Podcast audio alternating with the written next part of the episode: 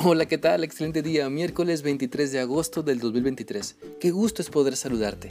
Te animo para que continuemos meditando en lo que la palabra de Dios nos enseña en el libro de Apocalipsis capítulo 5. Este día vamos a leer el versículo 12. Este versículo dice así.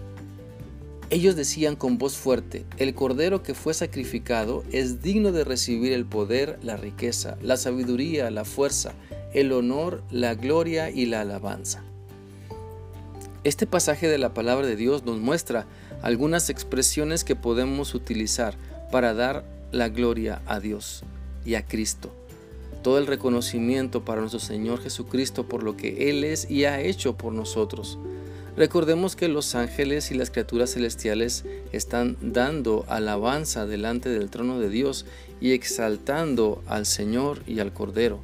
Por lo tanto, cuando nos enfocamos en alabar a Cristo, podemos reconocer su obra para salvarnos, podemos reconocer que dio su vida en la cruz y derramó toda su sangre para pagar el precio por nuestra vida eterna con Él. Y es que es importante reconocer que sin Cristo estábamos perdidos, sin Cristo estábamos muertos en nuestros delitos y pecados, pero al reconocer que solamente por medio de Cristo tenemos salvación, entonces somos redimidos y salvados cuando ponemos nuestra fe únicamente en Él.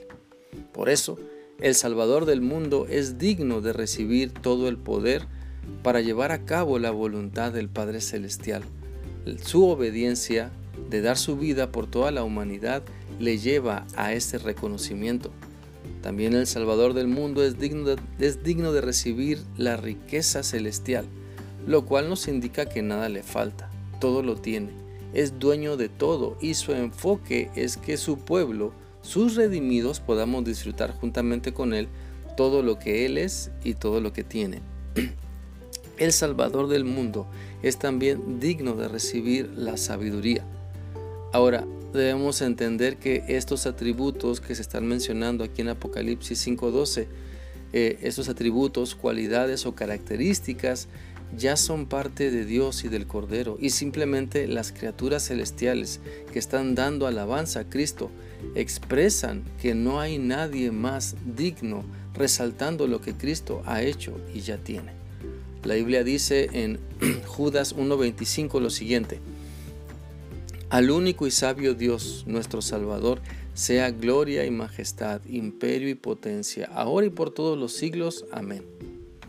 Estas palabras entonces expresan lo que Cristo ya tiene y nos invita a nosotros a expresar alabanza reconociendo todas sus cualidades.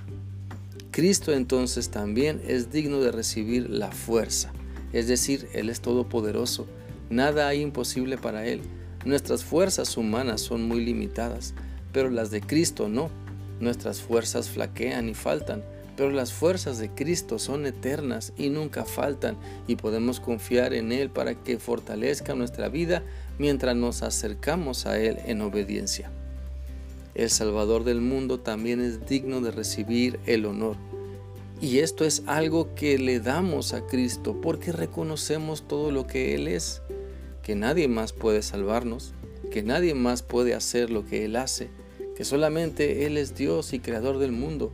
Por eso, al darle honor, nos postramos ante Él para expresar nuestra gratitud, para expresarle que Él ha cambiado nuestra vida que todo lo que tenemos es gracias a Él y le pertenece a Él.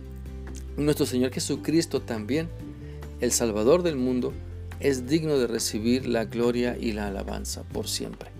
No solo por momentos, no solo por cierto tiempo, sino por siempre. Le damos gloria y alabanza a Dios cuando nuestra actitud le sirve, cuando nuestras palabras bendicen, cuando nuestro pensamiento está enfocado en hacer su voluntad.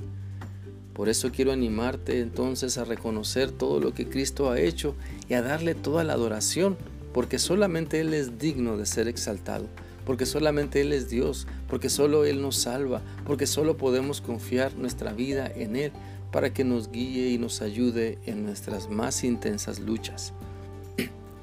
Por lo tanto, mientras reconocemos todo lo que Cristo es, sigamos caminando con Él. Mientras le alabamos, también seamos el buen ejemplo que muchas personas necesitan ver. Mientras le damos honor, sigamos ayudando y sirviendo con humildad y sencillez de corazón. Que nunca se nos olvide todo lo que Cristo ha hecho y sigue haciendo por nosotros. Seamos siempre agradecidos y demos alabanza a su nombre en todo tiempo. Espero que esta reflexión sea útil para ti y que continúes enfocando tu mente en todo lo que Cristo es y quiere darte cuando le sigues. Que sigas teniendo un bendecido día. Dios te guarde siempre. Hasta mañana.